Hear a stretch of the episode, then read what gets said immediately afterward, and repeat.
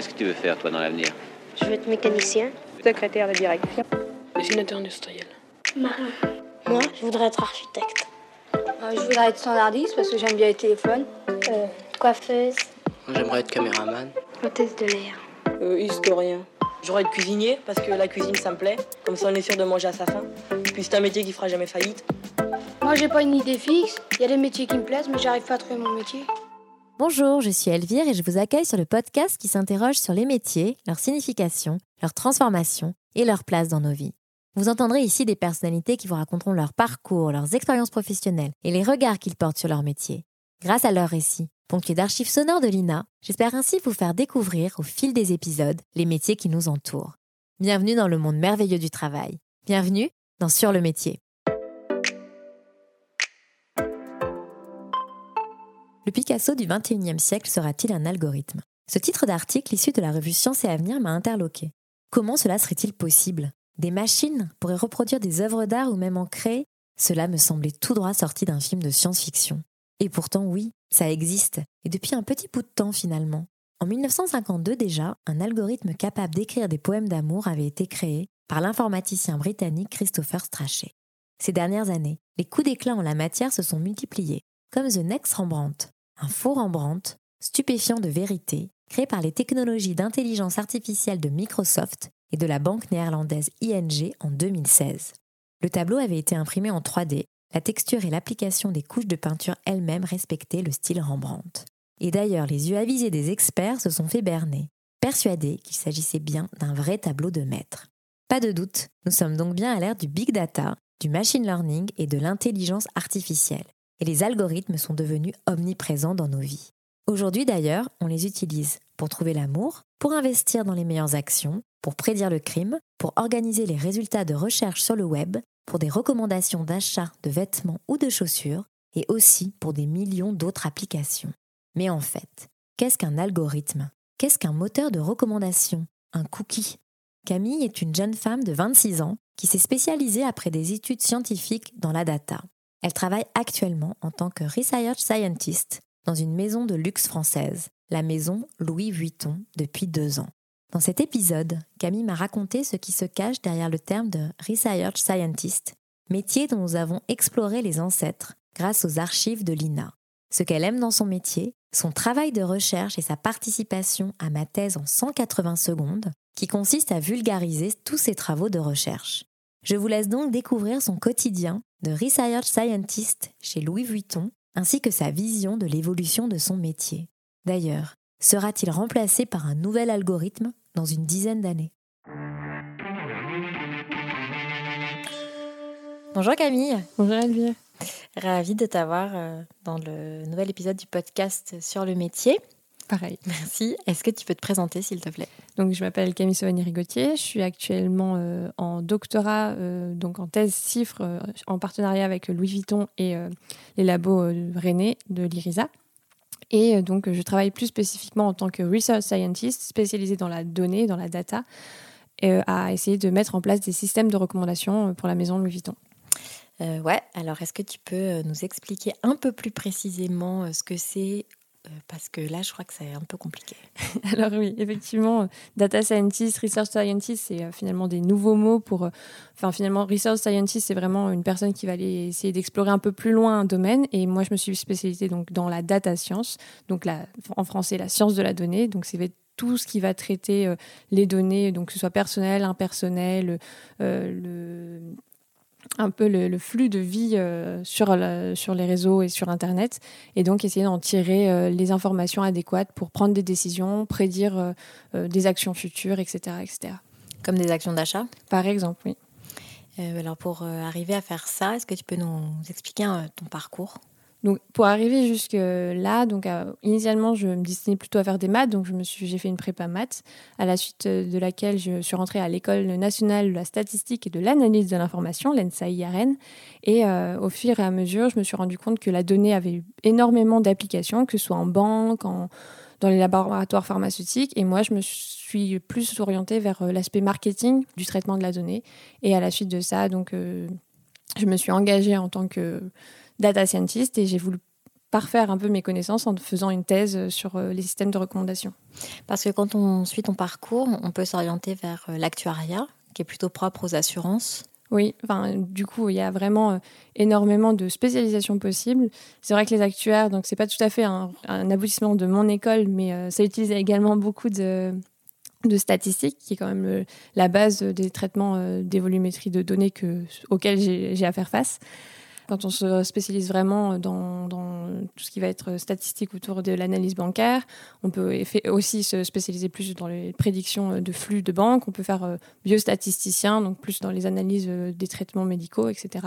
Et on peut, par exemple, comme moi, plus s'orienter vers le grand métier de data scientist, euh, qui est en fait un, mot un peu fourre-tout pour euh, parler des personnes qui vont traiter des données pour euh, un but précis. Et derrière la data, data scientist, il y avait, finalement, c'était un peu un mot fourre-tout. Est-ce que tu peux expliquer avec plus de précision ou dresser un panorama des différents métiers qu'on peut trouver dans la data? Ok.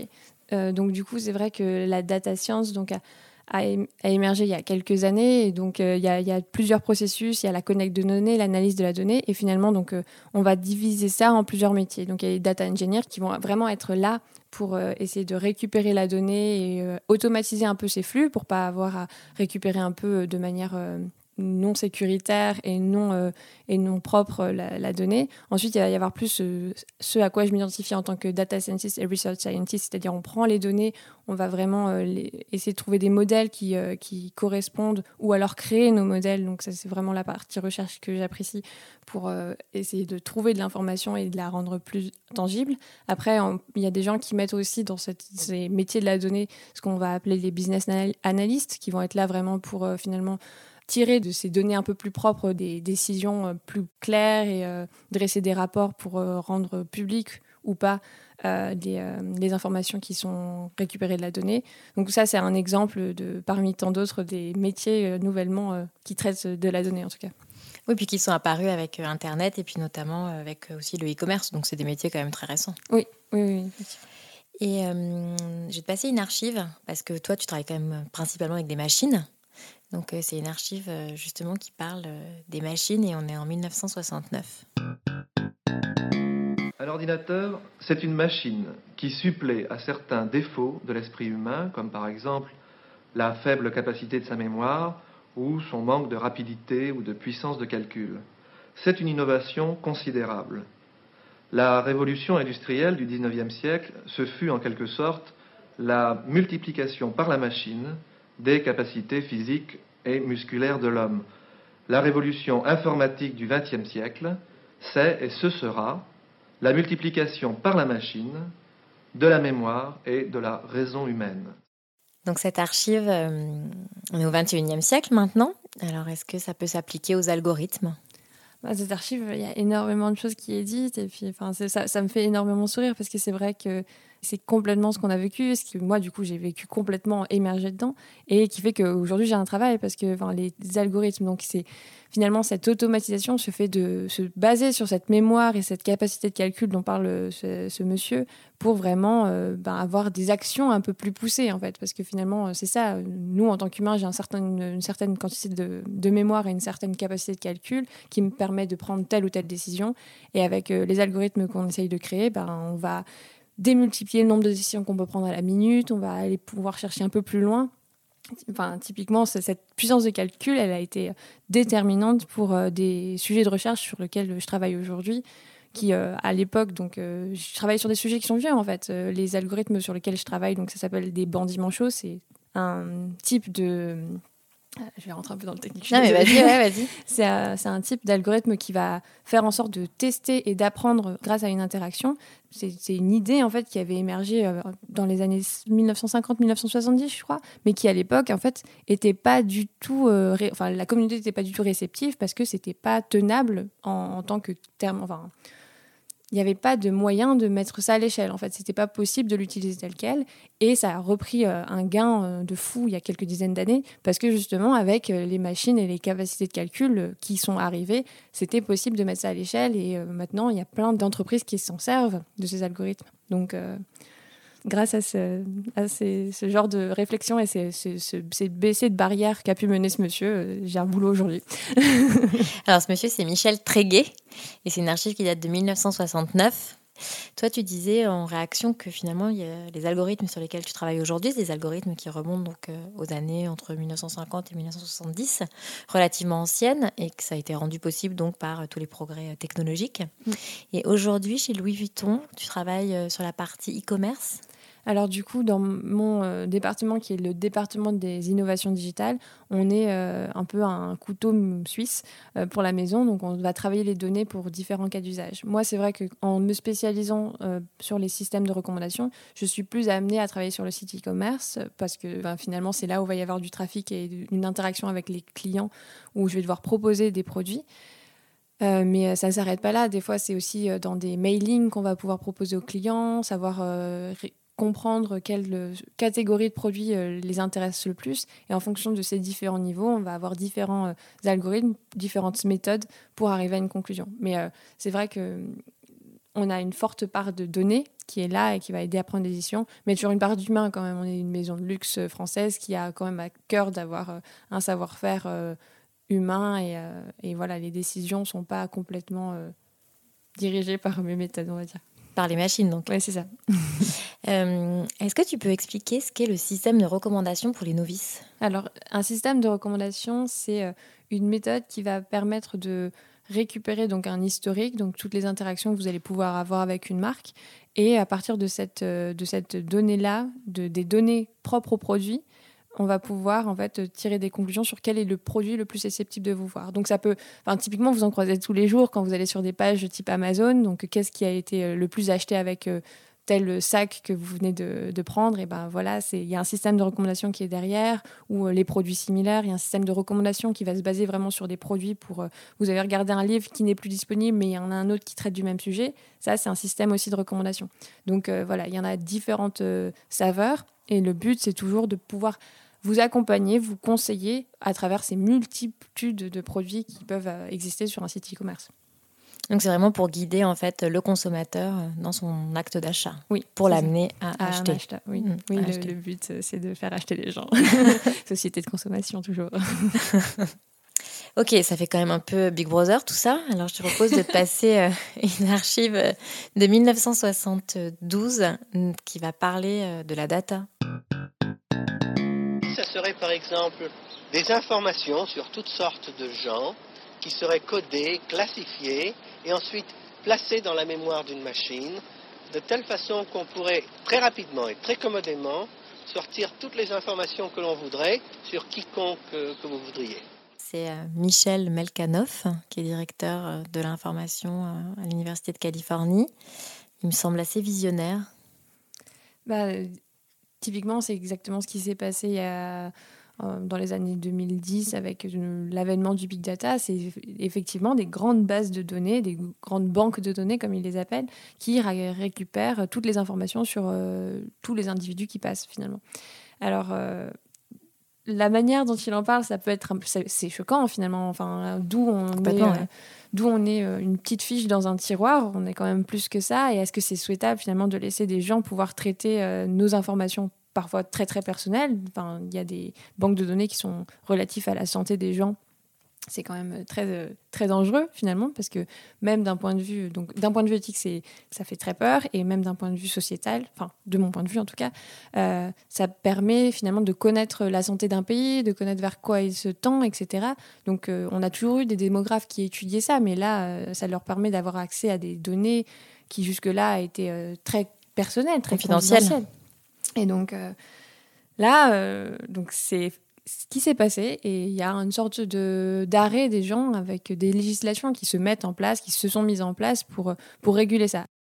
Donc euh, effectivement en Californie c'est pas encore euh, vraiment le cas, mais en Europe, avec la RGPD, donc la réglementation générale sur la protection des données, euh, il y a des règles qui se mettent en place, donc qui, sont, qui freinent les entreprises et euh, différentes sociétés pour récupérer et traiter la donnée. Finalement, ça peut être vu comme des barrières, mais euh, moi, je trouve ça rassurant. Ça fait plutôt un cadre plus qu'une barrière, et ça permet justement de garder cette confiance aussi entre les utilisateurs et euh, les entreprises. Et je trouve que, je trouve que c'est important de justement bien euh, garder l'humain, enfin cristalliser l'humain derrière les données qu'il y a et plus les voir juste comme des fiches et une série de chiffres qui vont servir à, faire du business. C'est voilà, c'est un travers qui euh, vers lequel on tendait et je, trouve que les règles sont en train de se mettre en place pour que ce soit pas le cas et qu'on garde quand même euh, une vraie vision des vrais gens qui y a derrière.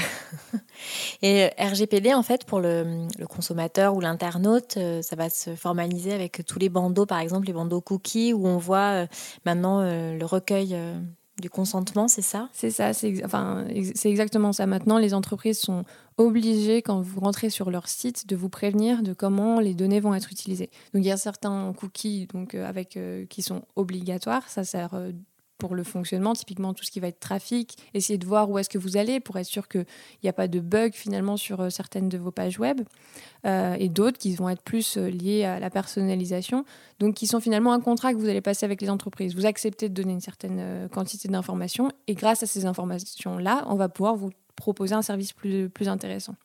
Et c'est vrai que jusque-là, la RGPD formait un cadre. Là, elle commence à un peu plus serrer les vis, on va dire, avec tous ces bandeaux que vous pouvez trouver hyper frustrants et hyper, euh, hyper casse-pieds. C'est vrai qu'il faut euh, cocher 3000 fois les mêmes cases sur tous les sites que vous croisez, mais qui sont finalement là pour vous assurer une sécurité et que vos données sont traitées correctement. Est-ce que tu peux expliquer ce que c'est le cookie? Alors, un cookie, euh, c'est pas un gâteau, c'est euh, finalement euh, une empreinte que vous allez laisser, sur les sites. C'est voilà, c'est votre passage sur le site. Donc quand vous allez faire plus ou moins d'actions, ce cookie va enregistrer toutes ces actions et comme ça les garder en mémoire pour ensuite donc les diffuser, enfin les renvoyer vers vers les serveurs des marques sur lesquelles, ou enfin des marques slash sites slash, enfin mhm. sur les sites que, que, vous, que, que vous avez traité pour ensuite rentrer dans ces énormes bases de données où vous allez être anonymisé, parce que c'est obligatoire, pour, voilà, pour vous protéger et quand même garder de l'information et, et, vous fournir un service. Oui, donc ça sert à récolter de la donnée. Oui. Et après, une fois que es dans les grandes machines sur lesquelles toi tu peux être amené à travailler, tu vas pouvoir traiter cette donnée, le cas échéant, avec euh, les algorithmes. Exactement. D'accord, ok. Et euh, sur euh, les bandeaux cookies qu'on voit, je ne sais pas ce que tu en penses, mais il y a beaucoup de. Enfin, il y a des sites pour lesquels, si tu dis, bah non, j'accepte pas en fait que ma donnée, elle soit collectée, traitée, on propose maintenant, pour avoir accès au contenu, à s'abonner. Oui, alors euh, j'ai eu le tour ce matin parce que je voulais une, faire une recette. J'étais sur un site de recettes et c'était. Alors, euh, je, travaille un peu contre mon école parce que voilà, j'ai tendance à refuser les cookies moi-même. Bah, Mais... sûrement parce que tu es dedans et que tu sais très bien ce qu'il y a derrière, non? Oui, c'est ça la vraie raison. Euh, mais effectivement, en fait, ce, qu'il y a derrière cette formule d'abonnement, c'est que les cookies ne sont pas forcément traités en interne purement par les sites sur lesquels vous allez. Des fois, ils sont revendus et, euh, et, notamment euh, pour la pub, pour tout ce qui est euh, service publicité, ces données, elles sont vendues en fait. Et c'est comme ça souvent que les sites gratuits peuvent proposer du contenu gratuit, voilà, gratuit et, et maintenir leur, leur, page web en vendant finalement. C'est mon père une fois m'a dit ça, tout ce qui est gratuit, y a, tu le payes quelque part. Et là, typiquement, ce qu'on voyait pas, c'était on le payait par notre présence, par nos interactions. Et voilà, ces sites permettait de faire une vitrine en fait entre une marque X et vous derrière votre écran. Et le fait de refuser ça, ça empêche les sites de vendre vos données. Et comme ils ne peuvent pas le vendre, ils ne peuvent pas faire du bénéfice dessus. Donc il faut pour eux une compensation. Ce qui paraît assez logique dans la solution. Et donc c'est pour ça que maintenant il y a des modèles qui existent où on va dire pour avoir accès à ce contenu qui avant était gratuit, tu vas devoir t'abonner, ce qui reviendra au même pour eux puisqu'ils vont récolter même une donnée qui pourrait être même plus qualifiée que juste le bandeau cookie. Ah oui, bah, du coup, c'est vrai que sous la forme d'un abonnement, euh, vous allez être logué. Donc, ça va être des, informations plus précises, euh, plus personnelles aussi. Mais euh, la contrepartie, c'est comme vous, avez fait le contrat qu'avec eux, ils vont pas pouvoir revendre la donnée. Ce sera vraiment dans leur utilisation personnelle. Le lien le plus fort qu'on puisse avoir, donc, autre ces formes d'abonnement, c'est. Donc il y a tout ce qui va être abonnement payant, mais il y a aussi tout ce qui est création de comptes qui peuvent parfois rester gratuites, mais qui permettent d'engager euh, le client dans une sorte de schéma, surtout dans les sites e-commerce, euh, où là, pour le coup, euh, ils n'ont aucun intérêt à faire payer leurs clients pour venir sur le site. Mais voilà, le fait de refuser ces cookies, mais d'aller se créer des comptes, Là, bah, c'est un contrat que vous allez passer avec, avec la marque. Vous n'allez pas laisser des informations si vous vous y attendez pas à ce qu'il ce qui soit utilisé après. Donc voilà, c'est plus ce côté mettre en lumière finalement et être franc sur les relations que les marques entretiennent et les sites entretiennent avec leurs clients.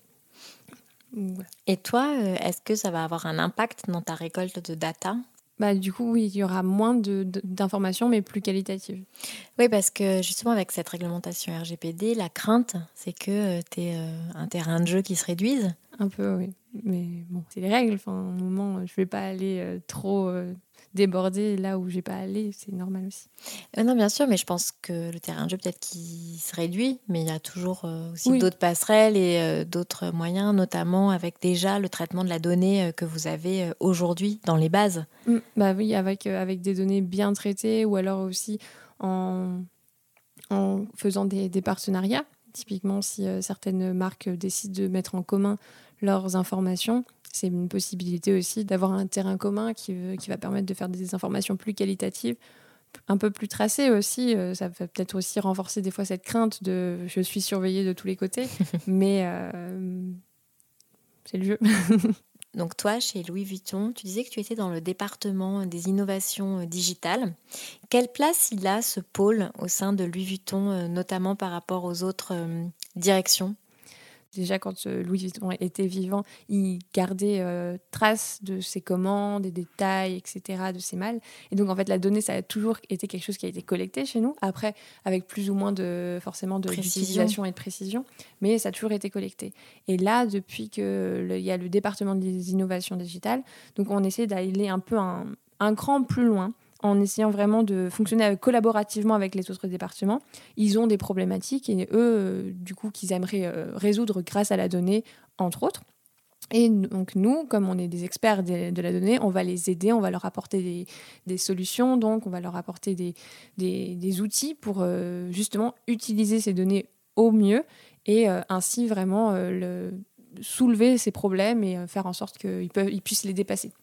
Donc vous êtes support on peut, oui, on, est un département support. Et tu aurais un exemple un peu concret à nous partager? Donc euh, récemment, euh, le, département de supply chain, donc ça va être tous les départements qui va traiter de la, la chaîne de valeur des, euh, des produits, avait des problématiques concernant les, la prédiction des ventes des nouveaux produits. Et donc, euh, nous, on est venu justement à leur, à leur secours, on va dire, euh, pour, euh, pour récupérer des données de vente d'autres produits ou, ou alors des premiers signaux faibles sur la vente de, de ces nouveaux produits pour les aider à avoir plus d'informations et être plus sûrs de leurs décisions sur la suite. Les volumes, par exemple, à commander Oui, ce serait ça, ce serait les volumes à, commander. Oui. Donc, avec les machines et les algorithmes, et euh, les données que vous avez pu collecter, vous êtes en mesure de faire effectivement une prédiction sur les volumes pour aider au mieux euh, les différentes euh, directions. C'est ça. Et la crise sanitaire aujourd'hui par rapport au e-commerce, chez Louis Vuitton en particulier, est-ce que ça a eu un impact sur les ventes au niveau du site de e-commerce? Bah, Du coup, comme tous les magasins ont été fermés, les gens se sont reportés sur le site e-commerce. Il y a finalement pas eu cette barrière ou cette coupure et que les équipes aussi euh, euh, en, magasin, donc de vraiment de, de marketing et de merchandising y ont, ont beaucoup travaillé, euh, à pas perdre ce lien. Et donc, ce lien, il a pu être recréé avec le, un peu avec le e-commerce. Et là, euh, on est un peu dans une, une, optique où ben, le site de Louis Vuitton est une boutique à part entière. Enfin, c'est pas c'est pas une boutique physique parce qu'il y a d'autres codes, etc. Mais euh, voilà, elle a sa place. Ou alors alors que c'est vrai que des fois certaines marques peuvent le voir un peu comme un prolongement, une aide, une attelle pour pallier une distanciation. Là, euh, bah, ça, il prend complètement sa place euh, et son indépendance du reste. Et euh, toi, donc, euh, tu es thésarde. Alors, euh, est-ce que tu peux nous dire le sujet de ta thèse, s'il te plaît? Alors, le sujet de ma thèse, c'est les systèmes de recommandation basés sur les sessions. Tu as participé à un concours de vulgarisation de son travail. Ça s'appelle Ma thèse en 180 secondes. Je vais passer cet extrait, donc, qui va durer trois minutes, qui explique, enfin, tu expliques avec beaucoup de clarté ton travail de recherche, notamment sur euh, un site euh, de e-commerce Jusque récemment, pour acheter quelque chose, il fallait aller physiquement dans un magasin. Maintenant, Il suffit presque de prendre son téléphone, aller sur le site de sa marque préférée et accéder à son catalogue de produits. Je dis presque, mais dans cet océan de produits, c'est parfois difficile de s'y retrouver. En magasin, vous pourriez demander des conseils à un vendeur, mais face à votre écran, vous êtes seul, perdu. Est-ce que ce serait pratique d'avoir un conseiller de vente juste là, dans votre téléphone? C'est justement ce que des chercheurs en informatique comme moi essayent de faire. Nom de ces vendeurs 2.0 Les systèmes de recommandation. Mais pour l'instant, ces systèmes sont conçus pour tirer des conclusions générales et sont parfois mal adaptés à vos besoins précis. Un peu comme pour cette personne derrière moi, qui n'a pas trouvé les chaussures qu'elle voulait. Ça vous rappelle quelque chose, non? Cela, c'est parce que le système n'a pas compris l'intention du client qui voulait des chaussures confortables. Mes recherches visent donc à comprendre vos intentions pour mieux répondre à vos attentes. Pour cela, je mets en place des algorithmes d'apprentissage automatique, c'est-à-dire que j'aide des machines à acquérir des compétences pour qu'elles puissent ensuite les reproduire automatiquement. Tel un bon vendeur, pour bien conseiller quelqu'un, il faut apprendre à le connaître. Mais pour mes machines, ce n'est pas si évident. Il m'a donc fallu décortiquer les actions d'un vendeur pour pouvoir leur inculquer les bonnes compétences. J'en ai pour l'instant mis deux en place. D'abord, savoir capter votre attention. C'est ce qu'on appelle déterminer le modèle de comportement. Par exemple, si vous passiez la soirée à écouter des présentations de thèse en trois minutes, il y a peut-être un moment après la huitième, neuvième présentation où vous seriez moins réceptif. C'est humain. L'attention n'est pas constante. Et sur une page web comme en magasin, c'est la même chose. Vous ne regardez pas tout avec la même concentration. Il m'a donc fallu déterminer comment vous consultiez votre page pour pouvoir placer ce qui vous intéressait au bon endroit. C'est un peu comme si je rangeais des rayonnages en fait. Ensuite, il faut savoir être à l'écoute pour faire évoluer les réponses. La technique que j'utilise alterne entre explorer de nouvelles propositions et exploiter, c'est-à-dire vous proposer des valeurs sûres. Cela me permet de comprendre dynamiquement ce qui vous intéresse en fonction de vos précédents choix. On appelle ça l'apprentissage par renforcement. Concrètement, quand vous allez régulièrement dans la même boutique, votre vendeur sait quel est votre style. Il exploite en fonction de vos précédents achats. Et il peut aussi vous proposer des nouveaux modèles. Là, il explore. Mais un jour, vous lui avez parlé de votre présentation importante. Il vous a donc proposé des chaussures euh, élégantes. Cela, il a pu le faire grâce à votre histoire commune, votre historique, mais aussi grâce au contexte, votre présentation. Et ce contexte est une information importante que j'essaye maintenant d'inclure dans mes, dans mes modèles. Je sais, ça peut faire peur, ça fait un peu Big Brother, mais je me vois comme une grande sœur, une amie de confiance, qui cherche à rendre vos visites dans ma boutique virtuelle plus agréables et efficaces. Quand vous avez besoin de moi, mes modèles m'indiquent où placer mes propositions, mon apprentissage me permet de sélectionner ce qui vous intéresserait et je m'adapterai bientôt à la situation. J'espère que maintenant, vous trouverez chaussures à votre pied. Merci Camille, bravo. Merci. C'est un grand moment.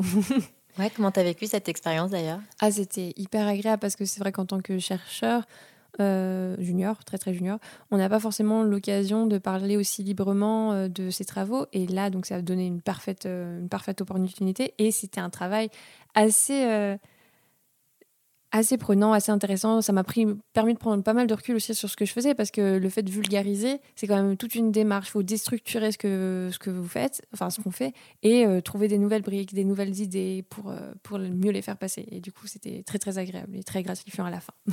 Ouais, puis ça permet de le rendre compréhensible, notamment pour euh, des publics plus, plus âgés, quoi, qui, pour qui ça peut être assez... Assez flou, ouais. même pour la famille des fois. même pour la famille. Et puis aussi, dans les entreprises, on demande de plus en plus de euh, les projets, donc ça veut dire expliquer euh, en synthèse ce sur quoi on travaille. Donc je pense que c'est un exercice en plus qui va être utile euh, dans ta vie professionnelle en entreprise. Oui, clairement. c'est vraiment, c'était aussi une de mes motivations principales, c'est de savoir m'adapter à des situations variées, des publics très variés pour parler de sujets hyper pointus. Donc voilà. Et justement, donc aujourd'hui, toi, chez Louis Vuitton, dans, dans, le département dans lequel tu travailles, tes travaux de thèse. Donc, t'expliques qu'il y en a une partie quand même qui sont déjà mises en œuvre. Il y a des recommandations qui sont poussées, euh, notamment sur le site internet. Et euh, il y a une autre brique, la dernière, euh, sur laquelle tu travailles. T'espères que ça va voir le jour. Est-ce que tu as, une idée de quand alors, quand, je, ne sais pas. enfin, c'est vrai que c'est la partie un peu frustrante parfois de, des travaux de recherche où euh, certaines euh, parties sont plus longues que d'autres déjà à, comprendre, à décortiquer, à trouver des solutions et aussi à faire, euh, à faire aboutir. Donc quand, on, quand on recherche, on arrive à certains types de modèles qui sont performants, mais qui ne cochent pas forcément toutes les cases pour des mises en production à plus grande échelle. Et donc, donc pour un camp, je ne pourrais pas vraiment répondre, mais déjà petit à petit, il y, a des parties de mes recherches qui vont pouvoir aider à pousser des recommandations plus dynamiques, plus, plus, et être capable d'être un peu plus réactif aussi. Donc plus tard, toi, tu aimerais continuer à faire de la recherche mm. et avoir aussi une activité euh, salariée? Ben, du coup, euh, il y a pas mal d'entreprises de, qui ont tous ces départements de recherche et développement. Et euh, donc, c'est pour moi un, compromis qui me conviendrait dans le sens où ben, c'est de la recherche. Donc, on va aller découvrir des, nouvelles, des, des, des, nouveaux chemins, on va aller débroussailler des nouveaux, des nouveaux terrains, mais avec un but, en fait. C'est un peu un peu en mode Christophe Colomb, on va aller chercher l'Inde, alors on tombera peut-être sur l'Amérique, hein, mais euh, voilà, on a un but et, euh, on, sait, euh, on sait vers quoi on a envie de tendre. Ouais, puis c'est participer aussi à des progrès technologiques. Oui, exactement. Oui. des progrès technologiques directement applicables, parce que donc je ne dis pas que la science se fait forcément motivée par des entreprises. Il y, a des, il y a des très très bons laboratoires de recherche qui arrivent à aller sur des directions incroyables, mais c'est vrai que euh, ces progrès qui sont directement applicables et qui ont un but assez prononcé, euh, c'est euh, quelque chose qui m'intéresse. Et ton métier, tu le vois évoluer comment d'ici une dizaine d'années? Tu dirais quoi? Alors, il y a pas mal d'automatisation qui est en train de se faire. Et donc, finalement, dans dix ans, peut-être, c'est même certain qu'il y aura des algorithmes qui pourront faire mon travail. Mais dans ce cas-là, moi, je vais pouvoir faire des recherches un peu plus loin pour aller trouver des autres algorithmes qui vont aller chercher euh, à automatiser d'autres compétences. Donc euh, voilà, c'est un domaine qui évolue énormément euh, dans, des sens un peu, un peu divers. Enfin, entre voilà, être plus fin, plus, être capable de mieux faire des, des, décisions un peu plus précises ou au contraire venir bah, automatiser justement euh, certaines, euh, certaines prises de décisions répétitives. C'est euh, voilà, il y a plein de directions à prendre et je pense que j'ai encore pas mal de, de, de, terrain qu'il va falloir que j'explore. Camille, pour finir, est-ce que tu as amené un texte qui te fait penser à ton métier, s'il te plaît? J'ai pris une, une citation d'Alfred Sauvy, donc sociologue, démographe français, qui disait que les chiffres sont des êtres fragiles qui, à force d'être torturés, finissent par avouer tout ce que l'on veut leur faire dire. Et euh, cette, citation, elle m'a beaucoup frappée parce que c'est vrai qu'on entend souvent dans les instituts de sondage, etc., que les chiffres sont truqués. Et moi, en tant que donnée, finalement, c'est des chiffres que je manipule. Et pareil, je pourrais euh, restructurer les données pour leur faire dire ce que je veux et prendre les décisions qui euh, semblent voilà, plaire le plus à mon patron, on va dire. Et nous, enfin en tout cas moi, je me positionne comme voilà ce, ce garde-fou entre trop torturé, ce qui est pas bien, mais justement, je me vois pas comme un tortionnaire, mais plus comme quelqu'un qui va aider un chiffre à parler et pas le forcer et le contraindre à parler. Euh, bah, merci. Et alors à mon tour de te poser les cinq dernières questions, les questions finales euh, auxquelles il va falloir répondre assez spontanément et rapidement. Donc, si tu devais choisir un mot clé pour définir ta profession, euh, agilité, parce que voilà, on a plusieurs facettes à, à explorer et à savoir exploiter. Quel objet représente ta profession? Euh, Un écran d'ordinateur. Facile, hein Ce que tu aimes le plus dans ton métier? Euh, La créativité.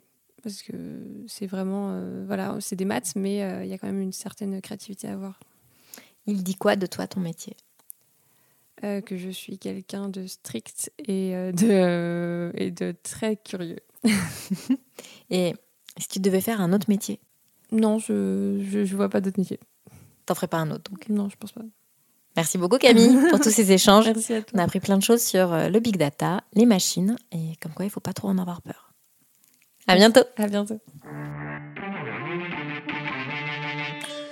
Si cet épisode vous a plu, n'hésitez pas à le mentionner avec des étoiles, des pouces levés et des cœurs sur vos plateformes d'écoute préférées. Et pour suivre les coulisses du podcast, rendez-vous sur le compte Instagram sur le métier podcast. La semaine prochaine, je reçois Neta, plombière à Paris, qui racontera au micro du podcast sa reconversion professionnelle et son amour du métier. Merci à Lina pour son aide précieuse et au monteur Stéphane Huguet qui met en musique chaque épisode. À la semaine prochaine. Qu'est-ce que tu veux faire toi dans l'avenir? Je veux être mécanicien. Secrétaire de direction. Dessinateur industriel. Marin. Moi, je voudrais être architecte. Euh, je voudrais être standardiste parce que j'aime bien les téléphones. Euh, coiffeuse. J'aimerais être caméraman. Hôtesse de l'air. Euh, historien. J'aurais être cuisinier parce que la cuisine ça me plaît. Comme ça on est sûr de manger à sa faim. Puis c'est un métier qui fera jamais faillite. Moi j'ai pas une idée fixe. Il y a des métiers qui me plaisent mais j'arrive pas à trouver mon métier.